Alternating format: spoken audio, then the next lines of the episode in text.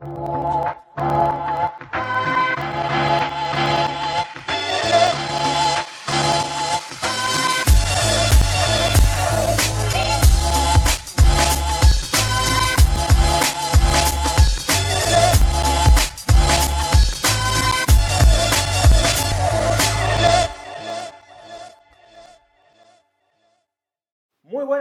Bienvenidos a carretedigital.com, el podcast en el que hablamos de fotografía. Y como cada lunes estamos aquí pues en las instalaciones que nos presta eh, y nos acompaña Aniol de Fotoca como cada lunes, eh, que es el que eh, nos soluciona la vida, que nos soluciona las dudas, nos soluciona todas las preguntas de, de nuestros oyentes.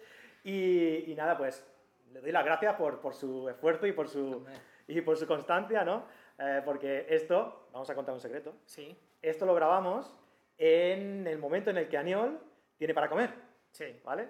Entonces yo vengo aquí, le doy un poco la tabarra, como veréis, la chica de la limpieza está aquí haciendo su trabajo y entonces nosotros aprovechamos, Está la persiana bajada. exacto, aprovechamos para, para grabar pues sin que haya tanto ruido de fondo, ¿no? Y un poco eh, para que, bueno, pues para que se escuche eh, bien y para que podamos estar atentos exclusivamente a, a grabar el, el podcast. Exacto, y poder hablar de cacharreo. Exacto. que Me encanta el, el el- Le encanta el cacharreo. una Cacharreo. cosa- fotos no hace, pero le encanta el cacharreo. Alguna foto. Alguna foto con el móvil hace. Sí, Eh, con el móvil. Y, y sí, voy con el móvil sí, también. hombre, sí, no, porque tiene que probar lo que explicas, hay que Exacto, probarlo en el campo, ¿no? Exacto, En si campo. no, luego entonces- no puedo asesorar si no pruebo Claro. las cosas. Pero sí, sí, sí. Bueno, pues nada, después de estos chismorreos, estos, estos marujeos, de, de- de- de empezar el, el podcast, vamos a ir ya un poco en materia. Bueno, vamos a recordar antes, que la semana pasada no lo hice, creo que no lo hice, recordar que en carretedigital.com tenemos pues eh, una serie de cursos online muy interesantes con los que podéis eh, aprender un montón de cosas, desde iniciación a la fotografía hasta iniciación al retoque, y luego eh, cursos muy, muy, muy interesantes porque los fotógrafos lo que menos hacemos son fotografías. Sí. Porque, claro, tenemos que montar la web, tenemos que gestionar eh, el marketing, tenemos que... Y pues para eso también tenemos cosas muy interesantes. ¿no? Tratar con el cliente, convencerlo, pasarle presupuesto. Si editar. queréis, si queréis, mira, me está dando hasta ideas ¿eh? para hacer nuevos cursos. Si queréis que incorporemos un nuevo curso que vosotros veáis que es interesante de, de- de incorporar al- a la plataforma de cursos, solo tenéis que, que escribirnos a fran.carretedigital.com. Nos decís, oye, mira, me gustaría un curso de lo que sea. Y nosotros lo preparamos, lo gestionamos y lo, y lo incorporamos. A ver, si, si os pide un curso de cocina balinesa, No. va a ser difícil. Va a ser complicado. Pero Primero lo haremos relacionado nosotros. con el tema foto, vídeo. Evidentemente, sí, sí, sí, con el tema foto, eso es. Sobre todo por descontado. Bien, y que también que sepáis que Fotoca eh, tiene su página web, fotoca.es, que no cierra por las noches. Exacto. ¿eh? Tenéis ahí la personita aquella contratada. que- Tenemos unos duendecillos que no duermen y que están ahí 24 horas al pie del cañón. Exacto. Y que, pues, para cualquier cosa, pues ahí lo tenéis, fotoca.es, Sí. y bueno, tiene todo su eh, arsenal de, de productos allí a vuestra, Exacto. Pondremos los links de lo que de las cosas que vamos hablando en los programas. Exacto, ahí que ya lo, lo vamos texto. haciendo. y-.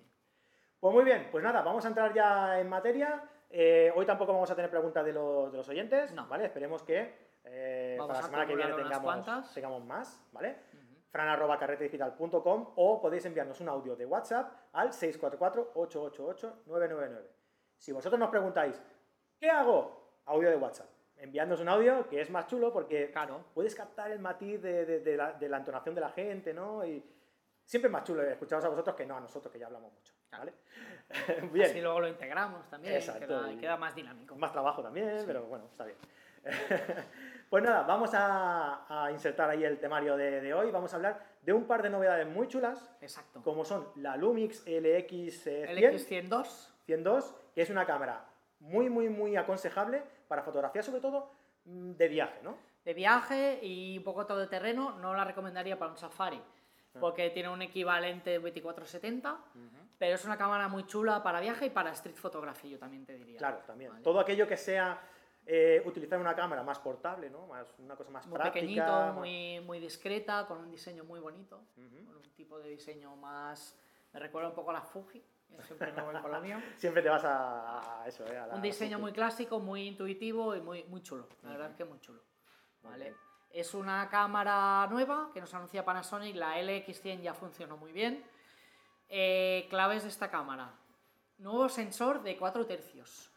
Eh, antes era un sensor de una pulgada. Eh, hereda el sensor de, la, de 20 megapíxeles de la GX9, pero como esta cámara, eh, no sé si algunos la conocéis, pero es muy famosa, porque en la ruedecita del- de, la, de la óptica tiene un dial que nos permite grabar la proporción de la fotografía. Es decir, si queremos 4 tercios, queremos Ah. 3, 3, 2, 16 novenos, o para aquellos Instagramers, Instagramers, y sí. gente amantes de las Polaroids, proporción 1-1 Cu- Formato cuadrado. formato cuadrado. Es decir, eh, ¿qué pasa? Que el sensor de 20 megapíxeles de la GX9, 4 tercios, al tener esta opción de, de cambiar el formato, eh, pierde un poco. Entonces nos queda en un sensor de 17 megapíxeles, pero bueno, más que de sobras como para... Porque en principio tiene 20. 20. 20. Bueno, son suficientes, ¿eh? 17, yo creo que tenemos de sobras para hacer ya copias de Sí, un sí, tamaño en condiciones, reencuadrarlo un poco y... De hecho, la Nikon D700 tiene 12 megapíxeles. y bueno, y es una cámara maravillosa. y va de sobra, sí, sí. Sí. Me encanta esa cámara. La Está D700. superchula, sí. Mira, te voy a contar una, una anterioridad. Yo, Mm. eh, interioridad. Yo me compré la Nikon D750 Sí. y mi cuerpo era la D700. Y quería venderla para comprarme un objetivo nuevo. Ujú. Y dije, me sabía mal. Me sabía mal. y- Desprenderte de ella, sí, tu compañera de viaje tanto tiempo. Exacto. Y, y además la, la calidad que tiene. la- Y nada, al final tengo las dos. Claro que sí. no me la vendí, tengo las dos. Bien hecho. Y bien tanto. hecho, sí. Eh, pues volviendo a la cámara esta de Panasonic, Sí. incorpora también las nuevas funcionalidades de vídeo 4K de la GX9, Ujú. los modos de hacer ráfagas de fotos en 4K, Ujú. eh, ya una sensibilidad un poco mejor, un, un sensor un poco más grande, una óptica súper luminosa, pues equivale a 2470 en cualquiera de los modos, que hay muchas cámaras que hacen un poco de trampas y cuando cambiamos la proporción de la imagen Cambia nos cambia la, la distancia dimensión. focal. Panasonic han conseguido que esto siempre sea a, a la máxima angular un equivalente a 24 milímetros. Ujú.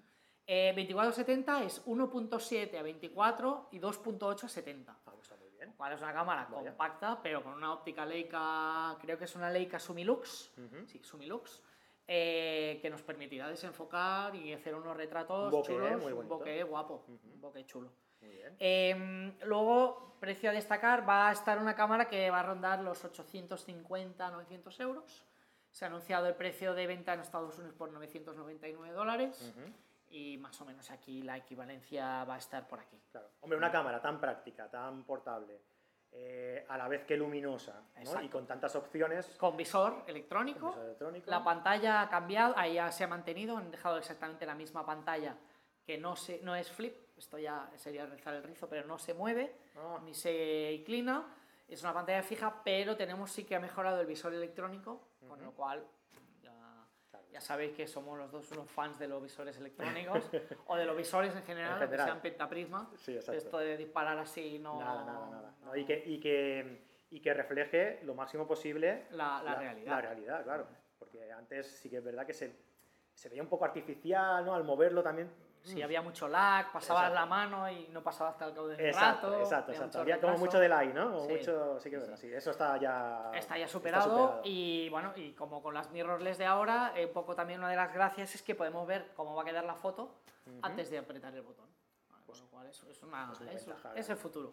Sí. Nos cuesta cambiar, nos cuesta cambiar a veces. Sí, pero- porque en realidad lo del visor también es un poco tics del pasado. Sí, sí, sí, ¿no? el Porque, pentaprisma, sí, sí. Bueno, sí que es verdad que es más cómodo porque tú al ponerte el visor puedes ir vigilando con el otro ojo el resto de situaciones para poder ir moviéndote eh, según la situación, Ujú. ¿no? Porque si te- a lo mejor estás enfocando algo que tienes ahí, pero en el otro lado eh, está pasando algo, puedes mover perfectamente porque lo estás viendo, ¿no? Y si lo tienes aquí delante, ya te, te tienes que fijar, situar la vista más delante de, de la- de lo que es la pantalla y ya te estás perdiendo más cosas, ¿no? Claro, te concentras solo en el encuadre y no realmente en el entorno que hay de verdad. Exacto. Entonces, por eso yo eh, prefiero el visor antes que la pantalla, pero vaya, no sé, ya veremos Sí, para dónde va derivando el Todo va futuro. evolucionando y todo... Ahora otra ventaja es que podemos tener el histograma, cómo se mueve para arriba y para abajo. A muchos clientes me dicen que ellos ya exponen que no usan el fotómetro, Claro, que solo usan el histograma para, para exponer las fotos. claro. Y es que bueno. realmente muchas veces también confunde.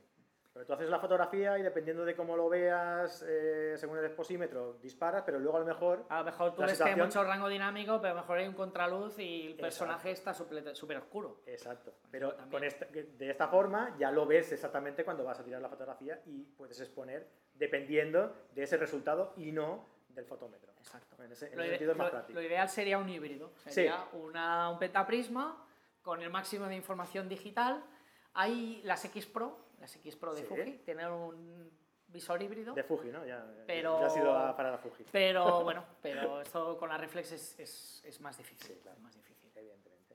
Bien, pues nada, para los amantes de la fotografía de, eh, de viaje y de street photography, como Exacto. hablamos, y para, bueno, pues para el, el- el uso del día a día, ¿no? Con algo- una cámara muy, un- muy práctica y muy pequeñita. Exacto, cámaras que también sacan muy buenas fotos en blanco y negro. Tenemos Ujú. una gran gama de filtros y de modos creativos de que la verdad es que Lumix, Panasonic en este sentido siempre están innovando, siempre están añadiendo funciones muy chulas. Eso es algo que de- deberíamos preguntar.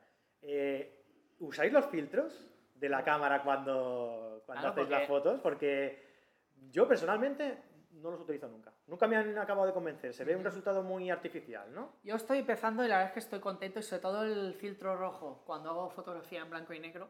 Vale, sí que te da eh, un contraste da- más grande exacto, en el sobre cielo. todo y cuando tal. hacemos paisaje, Sí. te da un dramatismo Sí, sí, sí, sí, y una, un contraste superior a sobre todo lo que son las nubes. Ujú, sí. que yo lo recomiendo a todo el mundo que lo probéis. Pues sería interesante saberlo, ¿eh? Pero Si también gente está el filtro no amarillo utiliza, sí. para el blanco y negro, que también tiene otra. Bueno, está, está muy chulo. Sí, sí, sí. chulo. Pues ahí, ahí dejamos la pregunta. Sí. Y por ejemplo, ahora es un poco cambiar de cosa, pero ayer hablaba con un cliente que hace fotografía subacuática Sí.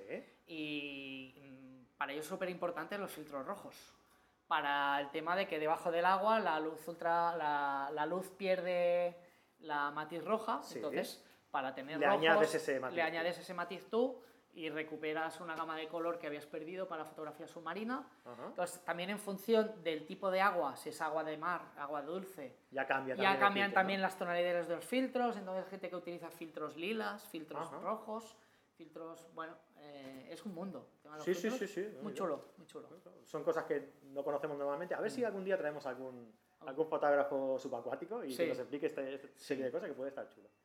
Vale, pues eso, lo que decíamos, ¿no? Eh, amantes de, sobre todo, fotografía de calle y fotografía de, de viaje, ¿no? Exacto, y que queráis llevar una cámara que podéis llevar en el bolsillo. Exacto. Mm, Prácticamente es una cámara pequeñita, muy compacta. Ujú. Cuando la encendemos se abre el objetivo, sobresale un poco, pero no mucho tampoco. La verdad es que es ligera.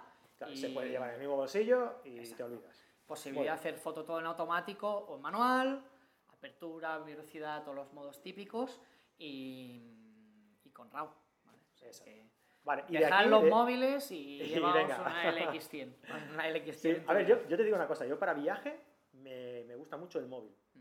pero porque es un tipo de fotografía que no vas a hacer nada especial con, con ella, ¿no? Y también la inmediatez que te da poder ya mandar la foto. Exacto, también. Todo esto La también. interacción que te supone tener el móvil, poder enviarla por WhatsApp, poder, poder subirla a las redes sociales y todo eso, no te lo da una cámara. Aunque esta cámara, me imagino que tendrá wifi, no sé si te pillo, ¿sí? no, tiene wifi, funciona muy bien con la aplicación de Panasonic, que la verdad es que está Exacto. muy bien, nos permite tanto controlar la cámara y tener live view en el teléfono, como trans- es transferirnos los archivos al teléfono en un tamaño moderado Ujú. para poderlos compartir y bueno, la calidad de las fotos que enviéis o que colguéis en Claro. redes sociales. Van a ser mucho Sí, mejor que, exacto, que las sí, del móvil. Si lo habéis está claro. pasado con la aplicación, no van a tener nada que ver con las fotos del móvil. Exacto. Pues nada, ahí queda. Ahí La. Lumix LX100 2. Dos, ¿vale? Y de una cosa pequeñita, de una cámara pequeñita, práctica y portable, pasamos a... A una bestia enorme, una monstruo pardo. Hoy es programa de contrastes. Vamos Sí. de pequeñito a grande. Eh, porque eh, Phase One, fabricante de medio formato, de cámaras, equipos de medio formato y sensores, Ujú. ha anunciado un nuevo respaldo digital de la familia IQ. Es la familia actual, los modelos más modernos. Hasta ahora estaba la familia IQ3, anuncian la llegada del IQ4 con el primer sensor en el mercado. No es un error, no lo estáis escuchando mal, de una resolución de 151 megapíxeles. Madre mía. Es decir, que me he puesto a descargar un archivo RAW de la página web para abrirlo después con Capture One Y aún está y aún está descargando. sí. Creo que en RAW pesará 600 megas. Madre mía. De- claro. Como decíamos la semana que viene, viene de regalo el ordenador con un disco duro de 25 teras viene de regalo con la, con la cámara. Entonces, bueno, es una Pues cámara ojo. ya que nos ofrece la posi- posibilidad de grabar a 16 bits de color. Eh, tendremos un modelo Trichromatic, que es un filtro de paso Bayer diseñado por Phase One, que nos asegura que no hay mezcla de colores en, el- en el- en el- los píxeles cuando entra la luz. Es una tecnología nueva. Va a haber un modelo normal o sin este filtro. Va a haber un modelo con el filtro que se va a llamar Trichromatic, que es como se llama el filtro. Y luego para los amantes del blanco y negro, pero estos no sé si van a vender muchos, pero va a haber un modelo de monocrom. Ajá. Imagínate, Exclusivamente, exclusivamente para fotografía en blanco y negro. Tú imagínate qué Es pasada, algo muy específico. ¿eh? qué pasada poder hacer fotos de 150 megapíxeles de resolución con, con blanco y negro. Claro. La verdad es que este sistema de respaldos eh, se va a poder, bueno, viene ya pensado para integrarse en la plataforma XF, en su cámara de medio formato, pero imaginamos que en breve pues también se podrán adaptar a cuerpos de ALPA, bancos ópticos, cámaras de medio formato. Esto es un mundo. Sí, sí, es un mundo un totalmente día- aparte. ¿eh? Un día podemos hablar o hacer un Vale. podcast solo de esto. Monográfico. Pero hay mucha gente que utiliza cámaras técnicas o bancos ópticos, Fuji 6x8, Cambos, eh, eh, Sí, sí, sí, cámaras técnicas, hay Alpas. eh, A veces- Cámaras que nos permiten hacer una serie de tipos de fotografía muy distintos a lo que estamos acostumbrados a ver. Pero que hay muchos fotógrafos profesionales y mucha gente que utiliza estas cámaras. ¿Qué y son- ganamos con utilizar, eh, qué diferencia, por ejemplo, puede haber en utilizar una full frame, digamos, Ujú. una, una mm, top de full frame, ¿no? Una Sí. 5, una 5D, una, una de 5, eh, una, Sí, una uno X de... 850 o- Algo sí. así, ¿vale? Eh, con, un, con un formato de este tipo. Para empezar son más pesados y no son tan rápidos. Entonces el flujo de trabajo es más lento y entonces esto ya nos descarta una gran serie de tipos de fotografía como sería la deportiva, Reportaje social. reportaje de social o de boda o donde podamos tener que disparar con ráfagas.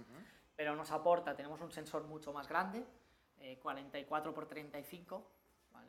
O sea, lo que tenemos en un full frame de en horizontal, aquí lo tenemos, tenemos en, en vertica- vertical, en sí, sí. vertical, un plano focal mucho más grande, con lo cual también eh, el tema del reencuadrar, enfocar, reencuadrar también un poco más crítico, Claro. pero que nos aporta mucha más información de color, 16 bits, eh, un desenfoque brutal.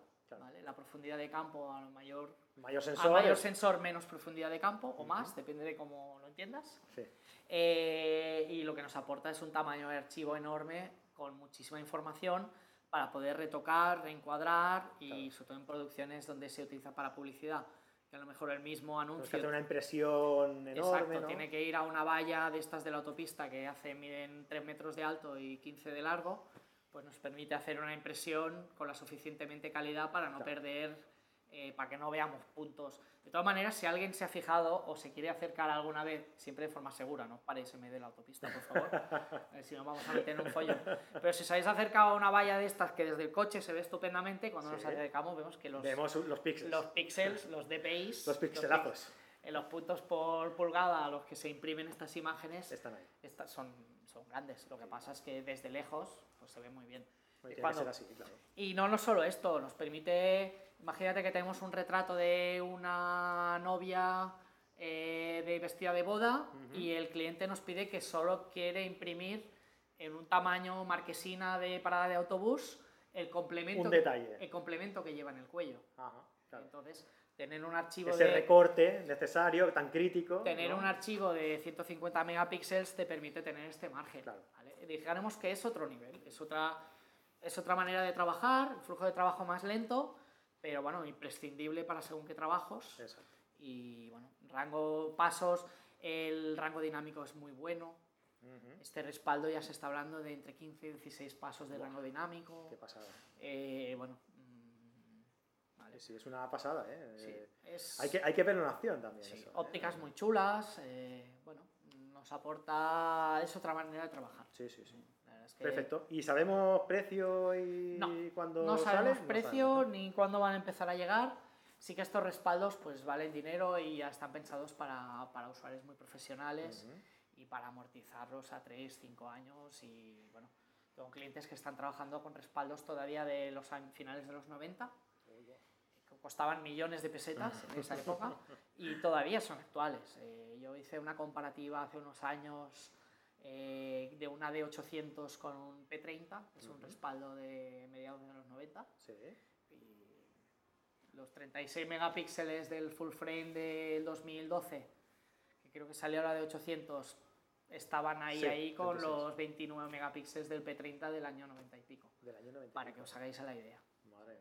Entonces sí que Genial. la liti- eh, tenemos opción de trabajar con CFD, es un otro tipo de tecnología de sensor. Ujú. Ahora a los modelos nuevos y este nuevo es un CMOS, como las full frame, como las Canon, Claro. como las Nikon.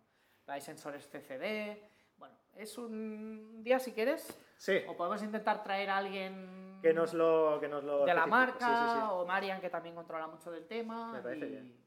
Lo enseñamos. La, la gente, si, si le interesa conocer más del tema de este tipo de soportes, pues Sí. que, que nos lo diga también, que nos lo escriban en los comentarios. Exacto, y- que se pongan en contacto, porque mucha gente no sabe que nosotros vendemos este tipo de equipos aquí en la tienda. claro, Y sí se sorprenden y sí que lo tenemos. No tenemos Hay de todo, aquí hay de todo. Claro. hay de todo. No podemos tener todo, todos los respaldos del mundo, Claro, pero, pero- intentamos siempre tener cositas, cámaras, ópticas, respaldos, baterías, Exacto. ¿vale? Porque hay bastantes, bastantes usuarios de medio formato.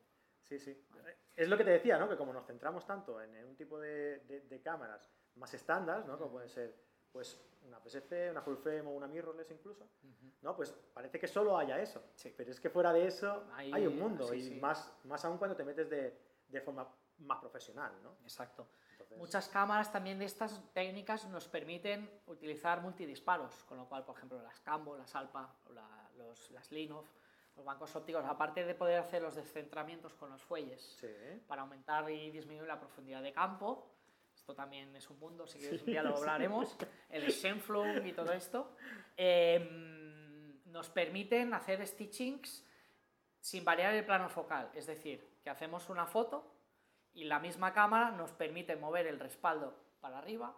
Es decir, las ópticas de estas cámaras cubren un, un- un formato mucho más grande que incluso el sensor de medio formato. Con lo cual podemos hacer una, dos, tres y cuatro, juntarlas sin que se mueva del plano focal y luego obtener imágenes de, imagínate, cuatro fotos juntas de 150 Buah, megapíxeles. 600, megapíxeles. 600 megapíxeles en una imagen, siempre hay una parte de la esquina que no cubre, que no la podemos contar, pero sí, sí, podemos 500 con estos equipos a lo mejor sacar fotos de 400, 500 megapíxeles. Muchos No, es, fotógrafos otro, es de- otro mundo, es otro claro, mundo. Fotógrafos de arquitectura, fotógrafos que hacen paisaje a nivel de, de- de- de que- de obras de arte, de exposiciones de colecciones que van a galerías de arte. em, bueno, las fotos que van a, la- a las bienales de arquitectura. eh, bueno, gente muy exigente y, Y muy específica. y muy, y muy eso, metódica y con una manera de trabajar muy, muy precisa y muy exigente y que da unos resultados después increíbles. Pues muy interesante, ¿eh? Muy interesante. Sí, sí. Si os gusta la idea, eh, podemos traer a, a gente que nos meta más en este, en este mundo y, y conocerlo, y conocerlo mejor. ¿Vale? Si os parece. Bien, pues nada, eh, bueno, pues hasta aquí. Yo creo que, que habiendo comentado estas dos preguntas Ya. más, en- más en profundidad, ¿no? Sí, ya nos hemos ya, enrollado ya lo tenemos bien, ya lo tenemos cubierto. Así que nada, eh, darte las gracias, Aniol. Muchas gracias por, por dejarnos estar aquí otro lunes más. Y, muchísimas gracias a todos los oyentes por vuestros comentarios, por vuestros me gusta, por vuestros eh, por compartir nuestro trabajo, que nos encanta, que nos encanta estar aquí cada lunes con todos vosotros. Y nada, os, eh, os espero la semana, os esperamos la semana que viene en un nuevo podcast con, con Photocap. Que paséis una buena semana, un abrazo y buenas fotos. Adiós, adiós. Adiós.